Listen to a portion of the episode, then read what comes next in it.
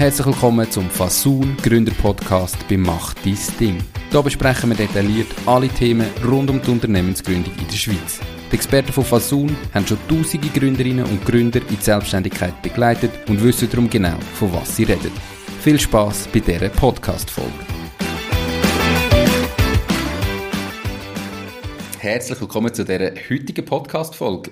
Aufmerksame Hörerinnen und Hörer haben festgestellt, dass heute ein, ein anderes Intro vor dieser Podcast-Folge war. Das ist nämlich die erste Folge, die ich zusammen mit Fasun, der Schweizer Gründungsplattform, mache. Und ich freue mich mega auf die Zusammenarbeit. Wir werden einmal im Monat, während der nächsten Monate, äh, Experten-Folge machen, wo wir spezielle Themen rund ums Thema Gründung in der Schweiz besprechen heutige Experte von Fasun ist der Sascha Trüb. Er ist übrigens am 13. Januar 2022 ähm, selber schon Gast im Podcast und hat seine eigene Geschichte erzählt. Das ist die Folge Nummer 107. Wer ihn also noch ein bisschen besser kennenlernen will, darf gerne dort noch reinhören. Genau, Sascha. Hey, ich freue mich mega auf die Zusammenarbeit. Wie geht's dir? Schön bist du da. Danke, Nico. Ähm, mir geht's sehr gut. Ähm, freue mich auch auf die Zusammenarbeit und auf die folgenden Podcasts mit dir. Ich hoffe, dir geht's auch gut. Definitiv, mir geht super. Sascha, kurze Frage. Warum ähm, habt ihr gesagt, mal komm, mach dein Ding, das passt zu uns, wir machen hier zusammen ein paar Podcast-Folgen? Ja, also das erste Mal, weil du ein sympathischer, sympathischer Typ bist, ähm, eine angenehme Stimme hast und, und das Format Podcast auch für uns äh, sehr interessant ist. Und dann haben wir gesagt, komm, wir lassen uns doch mal auf das äh, Experiment ein und, und, und schauen mal, was, das, was es daraus äh, gibt und was für Möglichkeiten wir da haben. Perfekt, das ist super. Ich glaube, die Zielgruppe ist genau die gleiche. Ähm, ihr gründet und ich tue die Leute hoffentlich vorbereiten, dass sie endlich sagen, jetzt gründen wir ähm, und kann sie nachher zu euch weiterleiten. Heute, ähm, in der heutigen Folge geht es ja ums Thema Personengesellschaften und in der zweiten Folge, wo dann ähm, kurz darauf erscheint, geht es um Kapitalgesellschaften. Das sind so die ersten zwei Sachen, die wir ein bisschen genauer miteinander besprechen. Ähm, Erzähl doch zu Beginn mal schnell, was ist überhaupt der Unterschied von einer Personengesellschaft zu einer Kapitalgesellschaft, damit wir nachher die Trennung machen können und heute über Personengesellschaften und nächstes Mal über Kapitalgesellschaften können reden Okay, also bei den Personengesellschaften, da reden wir ja hauptsächlich von der Einzelfirma, Kollektivgesellschaft und von der Kapitalgesellschaften GmbH und AG. Und ich würde mal sagen, ein der größten Hauptunterschiede ist, für Personengesellschaft brauche ich kein Startkapital. Ähm, ich kann einfach mit 0 Franken anfangen. Bei GmbH AG brauche ich ein gewisses Startkapital. Das ist mal der erste Hauptunterschied. Und der zweite Hauptunterschied sieht man halt einfach in der Haftung. Ähm, bei den Kapitalgesellschaften haftet man grundsätzlich ähm, das Gesellschaftsvermögen und bei den Personengesellschaften hafte ich halt einfach auch noch persönlich mit meinem Privatvermögen. Und dann gibt es noch weitere Unterschiede beim, beim Firmennamen, dass man nicht so einfach neue Leute kann beteiligen aber eben das mit der persönlichen Haftung und das mit dem Kapital, das sind wahrscheinlich die beiden größten Unterschiede, nebst der Besteuerung dann schlussendlich. Okay, du hast jetzt eben gesagt, ähm, bei der Personengesellschaft braucht man 0 Franken Kapital. Also ich kann da einfach starten oder gibt es Sachen, die ich vor dem Start gleich muss beachten Oder wenn ich jetzt zum Beispiel sage, ich habe einen Kollegen, der hat keine Ahnung von Social Media, der hat eine Schreinerei und der möchte gerne mal etwas auf Social Media machen und ich dann für ihn das mache, kann ich dann da einfach eine Rechnung stellen ähm, und dann zahlt er mir die und dann ist, habe ich nachher in dem Moment eine Einzelfirma oder wie funktioniert das? Ja, grundsätzlich ist es so, dass eine Einzelfirma gegründet ist, wenn ich mit der Tätigkeit anfange. Also ab dem Moment ist, ist eine Einzelfirma gegründet, im rechtlichen Sinn gesehen. Ähm, was ich halt einfach machen muss, ist die Anmeldung bei der äh, Sozialversicherung, also bei der AHV, mich als selbstständiger Werbender dort anmelden. Und nur dann, wenn ich dort die Bestätigung überkomme, dass ich wirklich auch als selbstständig Erwerbender anerkannt bin, ähm, darf ich die entsprechende Rechnungen stellen. Gibt es da irgendeinen Freibetrag, dass ich sage, wenn ich jetzt dreimal im Jahr für keine Ahnung, 1000 Franken eine Rechnung stelle, dass ich das dann nicht muss machen oder muss ich das ab dem ersten Franken, wo ich Rechnung stelle, muss ich mich anmelden bei den Sozialversicherungen? Ja, wir reden dort von, von 2300 Franken Umsatz im Jahr. Wenn, wenn ich dort drüber bin, sollte ich mich einfach anmelden bei der AV. Ich persönlich, gerade dann, wenn man in so einem kleinen Bereich tätig ist, ich sage jetzt mal von 1000, 2000 äh, Franken, und das nicht absehbar ist, dass es mehr wird, kann ich es lassen. Ähm, aber sobald man sieht, ich komme drüber, ich habe auch das Ziel, dort drüber zu kommen, unbedingt die Anmeldung machen bei der SVA. Wie mache ich das? Muss ich mich da einfach melden und sagen, hey, ich habe im Fall äh, angefangen mit einer Einzelfirma, ich tue Rechnungen stellen, ich muss da AHV abrechnen, oder wie gehe ich da vor? Ja, oder etwas so ähnlich läuft das Ganze ab. Also die äh, kantonalen Ausgleichskassen, die haben alle äh, Formular online. Meistens heißt das irgendwie Fragebogen für selbstständige Werbende, wo man abladen tut, ähm, ausfüllen tut. Und da drin geht es natürlich auch darum, äh, die SVA will halt einfach wissen, wie viele Kunden habe ich schon, ähm, habe ich schon Geld investiert, habe ich noch weitere Belege, wo meine Selbstständigkeit einfach bestätigen, vielleicht einen Mietvertrag, eben Investitionen, vielleicht einen Angestellten das sind also die Sachen, wo man dann der, der SVA wie vorlegen tut und die dann, auf, dann aufgrund von diesen Unterlagen entscheiden, ähm, ob ich wirklich als selbstständiger Werbender anerkannt werde oder nicht. Was passiert, wenn ich jetzt äh, das nicht mache und einfach Rechnungen stelle und Geld einnehme, ohne dass ich mich dort anmelde? Was ist da Gefahr? Die Gefahr ist halt einfach, dass bei einer Prüfung von deinem Auftraggeber, also wo du die Rechnung schreibst, der hat dann vielleicht irgendwann mal eine AHV-Prüfung und der, der Revisor sieht dann dort, die Person, die da eine Rechnung gestellt hat, ist gar nicht als Selbstständiger Werdender anerkannt. Das heißt, der Status wird dann geändert in, in einen Angestellten. Und der Auftraggeber muss dann natürlich die Sozialversicherungen von dir, von den Rechnungen, die du gestellt hast, abrechnen. Das heißt, AHV, Unfallversicherung, unter Umständen Pensionskasse, muss er dann ähm, für dich abrechnen und dann halt dir dann unter Umständen die Hälfte davon in Rechnung stellen. Das heißt, ich müsste am Schluss zahlen, zum Teil, aber die Gefahr ist vor allem eigentlich bei dem, wo meinen Auftrag annimmt. Das heißt, wenn jetzt einfach irgendjemand mir Rechnung stellt, wie kann ich denn als Rechnungsempfänger, wie sehe ich da, ob der jetzt das abrechnet oder nicht? Immer dann unbedingt äh, die Bestätigung für die Selbstständigkeit verlangen. Und am einfachsten ist auch, dass man die dann bei sich ablegen tut, irgendwo im Ordner, wo man, wo man all die anderen Rechnungen ablegen tut dass man die dort super drin hat. Das heißt, wenn es eine Revision gibt, eben von der AHV und der Revisor sagt, du, die Person XY, die ist ja gerne selbstständig, dass ich dann äh, ihm eigentlich den Beleg wie vorlegen kann, dass er doch eben als Selbstständiger Werbender anerkannt ist. Du hast vorhin gesagt, eben, es gibt dann den Unterschied von der Namensgebung. Wenn ich jetzt einfach starte und dann schreibe ich eine Rechnung, muss ich dann da gross beachten, dass ich da einen speziellen Namen drauf habe und wenn ich da am Anfang nicht mache oder wenn ich den Namen wechsle, ist das kompliziert für so eine Einzelfirma oder wie läuft das ab? Ja, es ist natürlich so, dass wenn ich meine Einzelfirma im Handelsregister zusätzlich eintragen lasse, und der Eintrag ist obligatorisch ab einem Jahresumsatz von 100.000 Franken, darunter ist er freiwillig, muss einfach immer der Familienname mit drin sein. Also da kann ich irgendwie eine Fantasiebezeichnung nehmen, aber der Zusatz von meinem Familiennamen, so wie er äh, im Pass oder auf der ID steht, der muss einfach drin sein. Die meisten, die jetzt einfach starten, werden ja am Anfang nicht 100.000 Franken Umsatz machen, gehe ich davon aus. Und ist vielleicht auch nicht absehbar oder man weiß es nicht. Was passiert, solange das nicht im Handelsregister eintreten ist? Kann ich es freiwillig eintragen? Oder muss ich sonst einfach mit meinem Namen Rechnung stellen? Oder wie läuft denn das? Ja, grundsätzlich machst du das einfach so, oder? Dass äh, dann einfach unter deinem Namen die Rechnung geschrieben tust. Aber die meisten, die eine Einzelfirma haben, die haben ja schon irgendwie einen Firmennamen im Kopf und dann auch unter dem eine Rechnung schreiben, auch wenn sie im Handelsregister eingetragen sind. Wichtig ist einfach wirklich immer, dass es für den Rechnungsempfänger klar ist, dass, dass es sich um eine Einzelfirma handelt und darum wichtig eben der Familienname muss drin sein. Das andere ist, der Handelsregistereintrag, den kann man immer machen. Also den kann ich schon ab, ab einem Franken Umsatz machen dann kann ich immer freiwillig machen. Kann sogar sein, dass ich in einer gewissen Branche tätig bin, wo das meine Lieferanten oder vielleicht sogar meine Debitoren verlangen, dass ich so einen Handelsregistereintrag habe. Da habe ich auch schon festgestellt, dass einmal jemand ist und eben so eine Bestätigung hat wollen, nachdem ich Rechnung gestellt habe. Jetzt, für wer macht es Sinn, so zu starten und einfach mal loszulegen, sich zwar anzumelden bei der AHV, ähm, aber nicht jetzt irgendwie gerade eine GmbH oder ein AG zu gründen. Für wer ist das sinnvoll? Ich finde, es ist dann sinnvoll, wenn ich noch nicht sicher bin, ob jetzt das Geschäftsmodell wirklich funktioniert. Dann, wenn ich einfach mal will ausprobieren. Weil eben, es braucht halt sehr wenig, damit ich die Einzelfirma gründen kann. Mhm. Dann macht es Sinn. Oder wenn ich einfach mal sage, ich will ausprobieren. Es macht aber auch den Sinn, wenn ich sehe, wir sind da in einem sehr tiefen Bereich, dass ich vielleicht nur wenige Kunden haben, vielleicht nur wenige 10.000 Franken Umsatz haben und auch gar nicht wachsen will oder dass ich das Bedürfnis gar nicht habe. Dann macht das auch Sinn.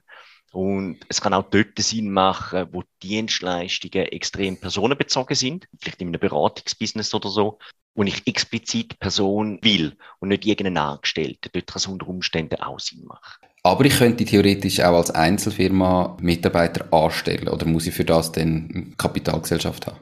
Nein, das ist unabhängig davon. Also ich habe immer bei einer Einzelfirma, wie auch bei einer Kollektivgesellschaft, immer äh, Leute anstellen. Das ist überhaupt kein Problem. Du hast gesagt, es macht Sinn, denn, wenn man einfach mal ausprobieren will, vielleicht funktioniert es ja gar nicht. Gleichzeitig hast du eben vorher auch gesagt, Haftung ist ja dann auch persönlich ähm, mit meinem Privatvermögen.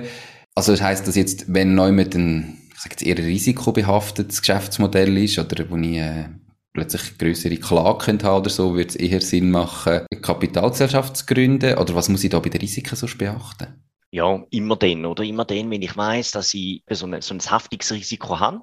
Das kann eben, wie du jetzt gesagt hast, durch irgendeine Klage sein. Das kann aber auch sein, dass ich äh, vielleicht höhere Fixkosten habe, wo, wo ich nicht so schnell loswerde. Dann muss ich vielleicht schauen, wegen persönlichen Risiko, dass ich vielleicht eher in eine Kapitalgesellschaft gehe.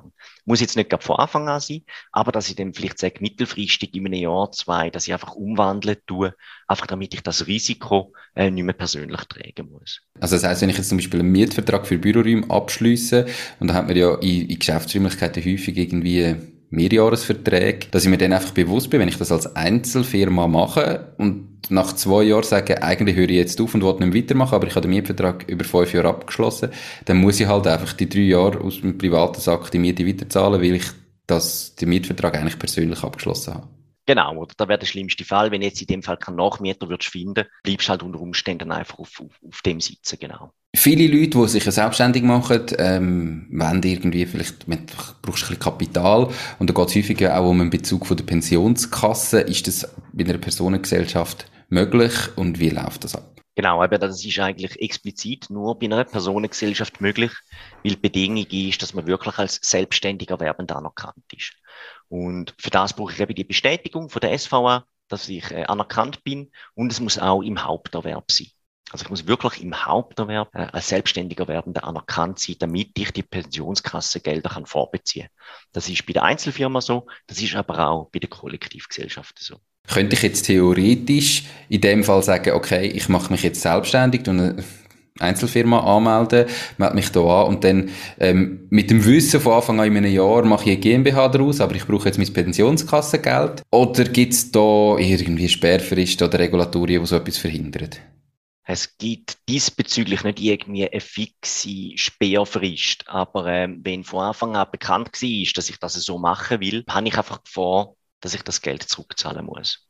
Also weil das halt einfach wirklich für die selbstständige Erwerbstätigkeit äh, denkt ist und nicht für eine Kapitalgesellschaft, weil ich dort halt nicht mehr selbstständig bin. Von dem her, wenn man das vorhat, ist das sehr, sehr heikel, weil man halt immer Gefahr hat, dass man es zurückzahlen muss. Wenn man sich das gleich möchte machen, dann sollte man sicher nicht nur ein halbes Jahr dazwischen haben, sondern ein paar Jahre, ähm, bis es dann so weit ist. Genau, genau. Dass man einfach dort wirklich die selbstständige Erwerbstätigkeit aufnimmt, dass man wirklich zeigen kann, dass man dort tätig war, dass man vielleicht auch eben zwei, drei Jahre das gemacht hat und dann der Entscheid zu der Kapitalgesellschaft gefallen ist, dass es eigentlich nichts mit dem Vorbezug zu tun hat. Wie sieht das Ganze mit der Mehrwertsteuer aus? Also ich habe das Gefühl, ganz viele Leute, die sich selbstständig machen, haben irgendwie auch im Kopf, ja nein, nachher habe ich Mehrwertsteuer und eben AHV und all das Zeug und stellen sich das extrem kompliziert vor. Ist das so? Muss ich das sofort anmelden und abrechnen oder wie läuft es bei der Mehrwertsteuer? Ja, bei der Mehrwertsteuer ist es halt ähnlich wie mit dem, mit dem Handelsregistereintrag bei der Einzelfirma. Es ist halt so, dass ich ab 100.000 Franken Jahresumsatz bin ich mehrwertsteuerpflichtig, also da muss ich Mehrwertsteuer abrechnen auf meine Dienstleistungen. Bin ich drunter, ist es freiwillig, dass ich mit Mehrwertsteuer anschliessen tue. Und macht das Sinn? Also, man kostet mich ja wahrscheinlich nur. Warum sollte ich dann Mehrwertsteuer abrechnen, wenn ich weniger wie 100.000 Franken Umsatz mache? Ja, es kann natürlich sein, dass ich am Anfang Investitionen habe. Dass ich vielleicht ein Firmenfahrzeug kaufe. Dass ich vielleicht äh, mir ein Warenlager aufbauen muss. Oder dass ich vielleicht äh, einfach Produkte in die Schweiz importiere. Und halt bei all diesen Sachen fallen Mehrwertsteuer an. Und wenn ich keine Mehrwertsteuernummer habe, also mich nicht der Mehrwertsteuer angeschlossen habe, dann verliere ich die Vorsteuer. Habe ich eine Mehrwertsteuernummer, darf ich auf allen Investitionen, die ich tätigt habe, die Mehrwertsteuer zurückfordern. Und gerade bei einem Startup, äh, bei, bei einer Einzelfirma, die vielleicht neu anfängt, habe ich so Investitionen und kann es vielleicht sogar Sinn machen, mich freiwillig der Mehrwertsteuer anzuschliessen, damit ich einfach das Geld retour bekomme. Das heißt, meine Investitionen werden automatisch dann um 7,7 Prozent günstiger. Will ich wahrscheinlich in dem Moment noch weniger Umsatz machen? Also es ist eigentlich die Frage, wie viel kann ich Vorsteuer abziehen wie viel müsste ich auf der Umsatzmehrwertsteuer zahlen? Und wenn ich da mehr Vorsteuer kann abziehen, macht es Sinn, sich anzumelden. Genau, oder? Das, das ist so. Und kommt halt auch immer ein bisschen darauf an, wem das man Rechnung stellen tut. Oder wenn ich einem Unternehmen Rechnung stellen tue, spielt die Mehrwertsteuer wirklich keine Rolle, weil der darf sie ja dann auch wieder abziehen. Mhm. Also von dem her werde ich nicht teurer. Das andere ist halt schon auch noch, wenn ich jemandem eine Rechnung stelle, ohne Mehrwertsteuer, dann weiß er, wie viel Umsatz das ich mache. Und zwar weniger als 100.000 Franken. Und das ist dann auch immer die Frage, will ich das oder will ich das so offenlegen, dass der, mein Kunde weiß, dass ich weniger als 100.000 Franken Umsatz mache. Und das ist mehr etwas Persönliches, wo jeder für sich selber entscheiden muss. Kann ich da hin und her switchen? Also jetzt zum Beispiel sagen, im ersten Jahr habe ich ganz viele Investitionen, ich tue mein Büro einrichten, ich kaufe mir ein Auto, äh, ich brauche vielleicht Maschinen und im zweiten Jahr habe ich dann noch nicht 100.000 Franken Umsatz, dann melde ich mich im zweiten Jahr wieder ab, bis ich dann ähm, auf die 100.000 Franken komme, oder ist das nicht möglich? Grundsätzlich schon. Also das heißt, es wird halt einfach immer angeschaut, wie viel Umsatz das ich mache im Vorjahr. Das heißt, wenn ich jetzt im 21 weniger wie 100.000 Franken Umsatz gemacht habe, dürfte ich mich auf der 1.1.22 abmelden. Mache ich im 21 mehr wie 100.000 Umsatz, kann ich mich natürlich nicht abmelden. Bei den Investitionen ist es so, wenn ich mich wieder abmelden tue, äh, aus der Mehrwertsteuer, dann muss ich einen Teil von dieser Vorsteuer, die ich auf die Investitionen hatte, äh, am Staat wieder zurückzahlen. Also macht in den meisten Fällen dann nicht Sinn, sondern dann bleibt man eigentlich dabei. Genau, genau. Also wenn ich mich dann mal dafür entschieden habe, doch die Mehrwertsteuer zu ziehen, weil ich halt eben auch 100, unter 100.000 Franken Umsatz habe und dann entsprechende Investitionen tätigen, dann würde ich schauen, dass man das entsprechend auch durchziehen kann, weil es sonst halt einfach äh, die Vorsteuer zurückgefordert oder ein Teil von der Vorsteuer zumindest zurückgefordert wird vom Staat. Jetzt, wenn man zulässt, hat man da vielleicht ganz viel Fragezeichen im Kopf oder das Gefühl, okay, jetzt muss ich mich wieder Mehrwertsteuer anmelden, jetzt muss ich das Handelsregister eintragen, ich muss irgendwie AHV anmelden. Wenn ich jetzt so eine Gründung über Fasun mache, wie läuft das ab? Übernehmen ihr da gewisse Sachen oder sagen ihr, gebt ihr eine Checkliste, das muss ich im Fall jetzt noch machen oder wie funktioniert das? Also muss ich da wirklich selber daran denken oder den Podcast hören, um immerhin daran zu checken, habe ich jetzt gemacht? Wie läuft das ab? Also sicher mal, äh, dein Podcast hören ist sicher mal eine gute Vorbereitung. Nein, aber wir von Fasun, wir machen halt einfach sämtliche Dokumente, die notwendig sind fürs Handelsregister. Die tun wir erstellen, tun die entsprechend den, den Kunden auch zuschicken, machen natürlich logischerweise die entsprechende Prüfung äh, vom, vom Zweck und vom Firmennamen. Das schauen wir alles an, besprechen auch alles mit den Kunden. Und dann gibt es natürlich auch die, die bei uns sind, die keinen Handelsregistereintrag benötigen. Die tun wir entsprechend einfach beraten wegen der Anmeldung bei der SVA und tun denen dann auch das entsprechende Dokument zuschicken, wo sie sich dann anmelden können bei, bei der Sozialversicherungsanstalt. Also da wird man beraten, da hat man wirklich auch einen Ansprechpartner, wo man noch schnell könnte fragen ähm, und wird nicht einfach allein gelassen. Wenn ich jetzt einfach so starte, und dann ist das eine Einzelfirma, kann ich die verkaufen? Oder geht das gar nicht? Oder wie funktioniert das, wenn ich jetzt irgendwann mal super funktioniere? Ich habe Angestellte, aber ich habe nie eine GmbH oder eine AG daraus gemacht und dann irgendwann sage jetzt will ich eigentlich nicht mehr. Wie funktioniert da am Verkauf? Grundsätzlich kann ich die Einzelfirma per se nicht verkaufen. Also es ist ja nicht wie bei einer AG oder bei einer GmbH, wo ich äh, Stammanteil oder Aktien habe und entsprechend kann verkaufen. Das heißt, ich kann eigentlich nur Vermögenswerte, wo drin sind, verkaufen. Und das führt dann natürlich dazu, dass ich, wenn ich Vermögenswert verkaufe in der Einzelfirma, die irgendeiner Person verkaufe, ich natürlich entsprechenden Gewinn darauf realisiere, in der Regel, auf dem Verkauf. Und der Gewinn ist dann natürlich Einkommenssteuer, äh, wo ich muss drauf zahlen und ich muss auf dem Gewinn natürlich die entsprechenden AHV-Beiträge auch noch zahlen. Also das heißt, wenn ich jetzt meinen Kundenstamm zum Beispiel würde verkaufen an jemand anderes, dann ist das halt einfach Einkommenssteuerpflichtig. Aber das wäre zum Beispiel dann eine Möglichkeit, zu sagen, ich kann jetzt nicht mein Geschäft, das ich verkaufe, aber ich kann meine Kunden verkaufen. Ist ja noch schwierig, ist ja nichts Physisches, aber ist ja machbar ähm, und dann halt einen Betrag X abmachen mit dem Verkäufer und dann zahlt er mir das. Okay. Ist das auch datenschutztechnisch möglich heutzutage noch, dass man so Kundenstämme überhaupt verkauft oder hat man da heute äh, vielleicht gewisse Probleme? Die Frage ist halt immer, was ich genau verkaufen tue. Oder wenn ich natürlich einfach x beliebige Kundendaten verkaufen tue, ist es sicher je nachdem nicht konform mit den Datenschutzbestimmungen, die ich habe. Wenn ich aber einfach meinen mein Kunden zum Beispiel ein, ein Treuhandunternehmen habe, wo ich Buchhaltungen mache und einfach dann entsprechend äh, meine Treuhandkunden über die anderen verkaufen tue, ist das sicher kein Problem. Du hast am Anfang noch gesagt, es gibt auch einen Unterschied eben bei der Besteuerung ähm, jetzt von Kapitalgesellschaften und von Personengesellschaften. Wie funktioniert denn die Besteuerung eben beispielsweise bei einer Einzelfirma? Die läuft halt alles über, über die Privatsteuererklärung. Das heißt, der Gewinn, den ich in der Einzelfirma habe, fließt in meine Privatsteuererklärung, wo ich dann darauf schlussendlich auch AHV zahlen muss. Das heißt, es gibt nicht irgendwie eine separate Steuererklärung für, für die Personengesellschaft. Fließt alles in meine persönliche Steuererklärung und kann durch das natürlich auch meine entsprechende Steuerprogression ähm, halt einfach steigern. Das heißt auch, ich zahle auf allem Gewinn immer AHV-Beiträge und ich kann nicht in dem Sinn sagen, das ist ein Teil als Gewinnausschüttung, wo dann keine AHV-Beiträge fällig sind, sondern es ist immer alles AHV-pflichtig. Genau, also es gibt so etwas wie eine Dividende, gibt es halt nicht bei der Einzelfirma, sondern der Gewinn fließt wirklich direkt ähm, in mein privates Einkommen. Jetzt haben wir viel über die Einzelfirma geredet. Du hast am Anfang gesagt, eben bei den Personengesellschaften gibt es ja vor allem auch noch Kollektivgesellschaft. Ähm, wenn man mehr wie eine Person ist, richtig?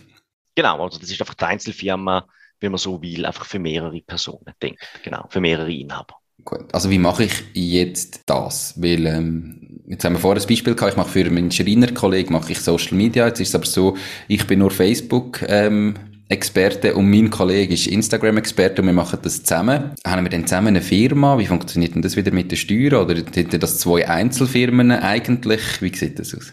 Gut, es kommt natürlich darauf an, wie ich das ausgestalten will. Ähm, wenn ich äh, sage, nachher wir machen doch zwei Einzelfirmen, dann macht das jeder für sich muss jeder für sich selber schauen, dass er als selbstständiger Werbender anerkannt ist. Ich kann aber auch sagen, komm, wir machen eine Kollektivgesellschaft miteinander. Und dann tue ich das eigentlich miteinander machen. Es gibt äh, eine Buchhaltung und ich tue dann eigentlich einfach die Kollektivgesellschaft anmelden bei der SVA als äh, selbstständiger werbende Person, also mich und, und, und dann der Kollege entsprechend anmelden dort. Einfach unter dem Mantel von dieser Kollektivgesellschaft. Und wie funktioniert denn das dort mit den Steuern? Weil dann sind ja zwei Personen betroffen. Wird das einfach hälftig geteilt? Ist das immer hälftig? Kann man das aufteilen und dann 60 und der andere 40? Und auch Mitspracherecht? Also wie läuft denn das dort ab? Grundsätzlich haben wir dort äh, nach Gesetz 50-50. Also es wird einfach hälftig aufteilt. Und meine Kollektivgesellschaft entsteht eigentlich mit dem Abschluss von einem Gesellschaftervertrag sagt man. Und eben der Gesellschaftervertrag, der kann auch mündlich sein. Ich denke, dass ich eben, wie du gesagt hast, mit dem Kollegen abmache, komm, wir machen jetzt für den Schreiner XY, fangen wir jetzt an, seine Social Media Beiträge äh, zu veröffentlichen.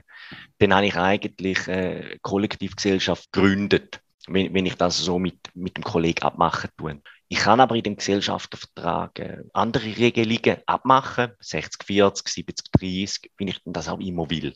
Da habe ich eigentlich freie Wahl macht auch immer Sinn, äh, das abzumachen in so einem Gesellschaftervertrag, weil wenn man nichts macht, ist es einfach 50-50. Okay, und dann, du sagst, ein Vertrag ist auch mündlich, kommt auch mündlich zustande, aber es macht immer Sinn, da schriftlich das Exemplar irgendwo zu haben, oder? Genau, genau. Das ist auch für, für die Steuern, oder? Wenn ich natürlich 70-30 mache, tut natürlich auch vom Gewinn 70% Person A versteuern und 30% Person B. Und dort ist es natürlich nicht schlecht, wenn man entsprechend einen Gesellschaftsvertrag hat, wo man dann unter Umständen auch am Steueramt einreichen kann. Und bei Streitigkeiten ist natürlich auch nicht schlecht, äh, wenn ich das einfach schriftlich miteinander abgemacht habe, weil dann gibt es keine Diskussionen diesbezüglich. Jetzt hast du gesagt, bei der Einzelfirma oder bei der Personengesellschaft haftet man immer ähm, auch privat mit. Wenn ich jetzt einen Gesellschaftervertrag habe, mir gehört 70 Prozent und dem anderen 30 Prozent, hafte ich dann auch nur zu 70? Oder hafte ich dann auch, wenn jetzt mein Kollege äh, oder mein Geschäftspartner irgendeinen Zeich macht, hafte ich dann auch mit meinem persönlichen Vermögen für das oder nur er? Ja, das ist halt ein das Problem bei der Kollektivgesellschaft. Wir haben dort wirklich äh, eine solidarische persönliche Haftung. Das heißt wirklich, ich als Inhaber von einer Kollektivgesellschaft haften für die Gesamtschulden und zwar halt auch persönlich. Das heißt, wenn ich einen Gläubiger habe, wo seine Rechnungen nicht zahlt bekommt, dann äh, kann sich der, der mit der besten Bonität aussuchen und von dem Zahlung verlangen. Und es ist nachher ein Problem von mir als Inhaber, dass ich von meinem Geschäftspartner dann entsprechend die Hälfte bekomme. Also das heisst, falls sich mein Geschäftspartner irgendwo verzockt und selber äh, pleite geht, dann zahle ich am Schluss all die Sachen auch für ihn, die er quasi irgendwie mal abgeschlossen oder gebraucht hat über die Kollektivgesellschaft. Genau, das ist das entsprechende Problem. Das heißt, wenn sich jetzt der Geschäftspartner einen Ferrari kaufen tut und die Rechnung nie zahlen tut auf Kollektivgesellschaft, dann hafte ich unter Umständen für den Ferrari-Kauf. Und das ist natürlich eine schwierige Situation und, und sehr, sehr unglücklich mit einer Kollektivgesellschaft. Das tut mir jetzt nach sehr viel Risiko in dieser Kollektivgesellschaft. Für welche Fälle macht denn so etwas trotzdem Sinn? Ja, es ist ähnlich wie, wie bei der Einzelfirma. Dann, wenn ich einfach mal etwas will ausprobieren mal einfach starten will, das entsprechende Kapital vielleicht auch noch nicht haben für eine Kapitalgesellschaft und auch meine Risiken, dass ich eine persönliche Haftung habe, extrem klein sind. Oder dann kann so eine Kollektivgesellschaft einfach Sinn machen. Also Risiko ist ja dann immer eben auch noch im Handel vom, vom Geschäftspartner, oder? Also ich muss dann einfach ihm vertrauen, dass er sich eben jetzt nicht im Ferrari holen, überspitzt gesagt. Das ist ja der Unterschied zu der Einzelfirma, oder? Jetzt mache ich halt vielleicht ein Zeichen und muss dafür haften, aber bei der Kollektivgesellschaft ist plötzlich noch jemand anderes dabei, der ein Zeichen machen und ich dafür haften. Ja, das kann ich natürlich. Eine Kollektivgesellschaft muss ja immer im Handelsregister eingetragen werden. Also die muss. Das heißt, dort kann ich natürlich vereinbaren, dass man vielleicht nur kollektive Unterschrift zu zweien haben. Das heißt, ein Vertrag kommt nur dann stand, wenn beide etwas unterschreiben. Und so kann ich mich natürlich ein Stück weit absichern in einer Kollektivgesellschaft. Dass eben so ein Ferrari-Kauf gar nicht standkommt, weil der müsste ich ja mit unterschreiben, den Kauf. Okay. Ähm, Pensionskassenbezug ist auch bei einer Kollektivgesellschaft möglich dort müsste man dann einfach, im, wenn jetzt der eine die 100.000 Franken rausnimmt und der andere nur 50.000, dann müsste man das im ähm, Vertrag regeln, dass eben der eine halt dann zwei Drittel hat und der andere nur ein Drittel. Ist das richtig? Genau, also der Pensionskassenvorbezug ist auch bei der Kollektivgesellschaft möglich. Es wird aber unabhängig voneinander angeschaut. Das heißt, Person A macht das vielleicht im Nebenerwerb, eben macht das vielleicht zu, zu 30 Prozent. Der kann der Pensionskassengelder nicht vorbeziehen, weil es im Nebenerwerb ist. Und die zweite Person, für ihn ist es eigentlich der Haupterwerb. Er kann die Pensionskassengelder vorbeziehen. Und wenn natürlich beide die Pensionskassengelder vorbeziehen, muss man natürlich äh, Regelungen treffen, was man mit dem entsprechenden Kapital machen tut. Ob das entsprechend vielleicht verzinst wird, wo man, wo man reingebracht hat, oder ob man, ob man einfach unterschiedlich beteiligt ist am Gewinn. Und ihr macht das beide, sowohl Einzelfirma äh, wie Kollektivgesellschaften, über Fasun äh, in der Gründung begleiten. Wie ist das Verhältnis? Ja, tun wir beides begleiten. Kollektivgesellschaften müssen ja immer im Handelsregister eingetragen werden. Machen wir natürlich logischerweise die äh, entsprechenden Dokumente. Das Verhältnis jetzt bei uns ist so, 40 Prozent sind Einzelfirmen, äh, die gegründet werden bei uns. Insgesamt vor allen Gründungen und etwa 5 Prozent sind Kollektivgesellschaften. Einfach damit man so, so ein das Verhältnis hat. Also Kollektivgesellschaften sind seltener, also definitiv seltener wie äh, einfach eine Einzelfirma. 40% Einzelfirmen, ja, das ist noch viel, also insgesamt. Du hast jetzt vorher gerade gesagt, ein Handelsregister muss man eintragen als Kollektivgesellschaft. Gibt es andere Sachen, wo jetzt noch zwingend der Unterschied ist, wo wir noch nie erwähnt haben zwischen der Einzelfirma und Kollektiv?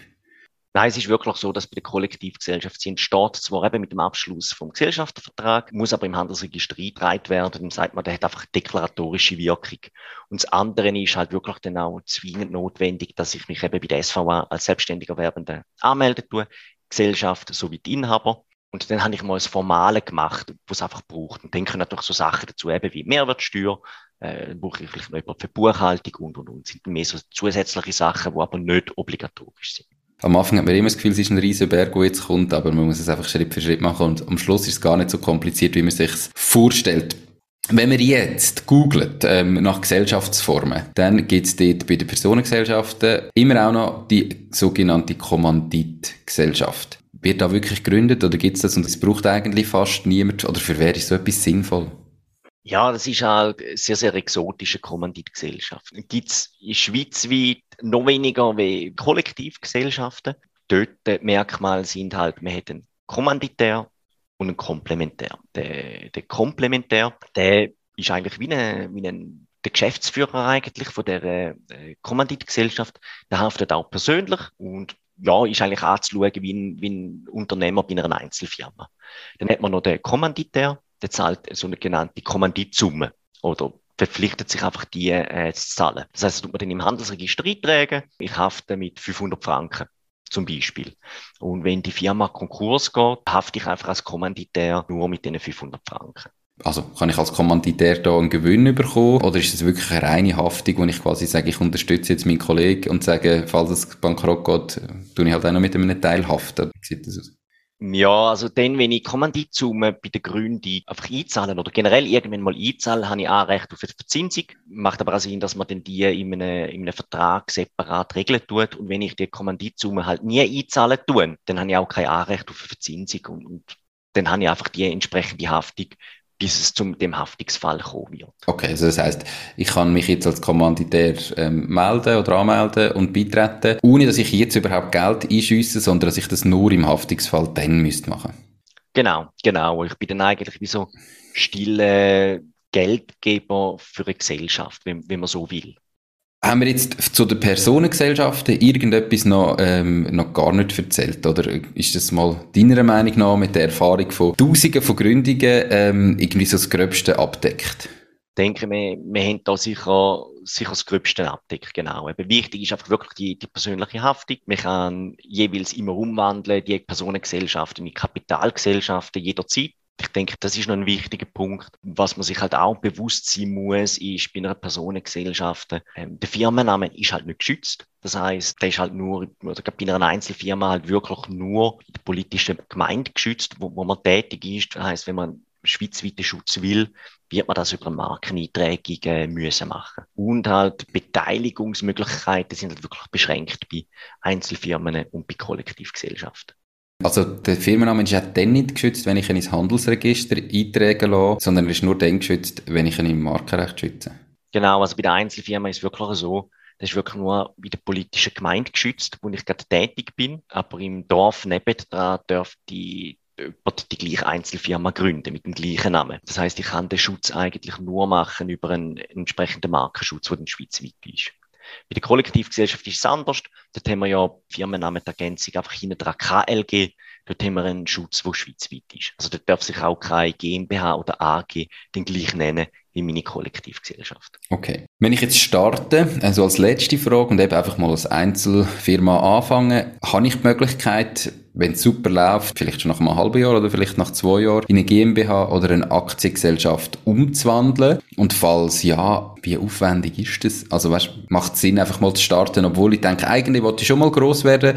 Oder ist es dann gleich sinnvoll, einfach aufwandsmäßig, denn du lieber von Anfang an gerade richtig gründen? Nein, also man kann wirklich mal mit einer Einzelfirma starten, das ist überhaupt kein Problem. Für die Umwandlung gibt es halt einfach ein paar Bedingungen. Damit ich umwandeln kann, brauche ich eine Bilanz, die nicht älter ist als sechs Monate und die Bilanz muss einem Revisor geprüft werden. Das heißt, die Umwandlung von einer Einzelfirma in eine Kapitalgesellschaft ist ein bisschen aufwendiger, wie wenn ich sie einfach nur mit, äh, mit Geld gründen würde, die, die Kapitalgesellschaft. Kostet ein bisschen mehr, weil ich halt einfach den entsprechenden Revisor noch zahlen muss. Perfekt, aber ich glaube, dann ist so wie zu den Personengesellschaften alles erzählt, wie am Anfang schon versprochen. In der nächsten Folge, die kommt übrigens heute in zwei Wochen raus, werden wir dann ja Kapitalgesellschaften besprechen. Für all die, die das, gerade nicht wissen, das ist eben GmbH und AG, dass wir da noch die Unterschiede auch kennen. Und ähm, bei Fragen bist du natürlich immer erreichbar, oder? Wenn jetzt jemand sagt, hm, ich bin noch nicht ganz sicher, ich will gleich noch etwas von dir wissen, wo kann man sich am besten bei dir melden? Klar, sehr gern einfach bei mir melden. Am einfachsten über meine E-Mail-Adresse. Oder dann macht man halt über Fasun ein entsprechendes Beratungsgespräch ab. Perfekt. Fasun schreibt sich übrigens F-A-S-O-N.ch. Kann man dort auch direkt gerade buchen, wenn man sagt, mal, ich starte jetzt mit der Einzelfirma. Perfekt. Sascha, merci vielmals für den detaillierten Einblick. Ich freue mich auf die Feedbacks zu dieser Folge und äh, auf die nächste Folge zum Thema Kapitalgesellschaften. Ich wünsche dir noch einen schönen Tag und bis gleich. Danke gleichfalls, wünsche ich dir auch. Mach's gut. Merci. Tschüss. Ciao, ciao. Ciao, Nico. Das war es auch schon mit dieser Podcast-Folge. Ich bedanke mich ganz herzlich fürs Zuhören. Ich würde mich außerdem extrem freuen, wenn du auf meine Webseite www.mach-dies-ding.ch wirst gehen und dich dort in mein Newsletter einträgst. Damit kann ich dich über neue Folgen und Themen, die dir helfen, dein eigenes Ding zu starten, informieren. Nochmal danke vielmals fürs Zuhören und bis zur nächsten Folge vom Mach dies Ding Podcast. In dem Sinn, alles Gute und bis dann, dein Nico.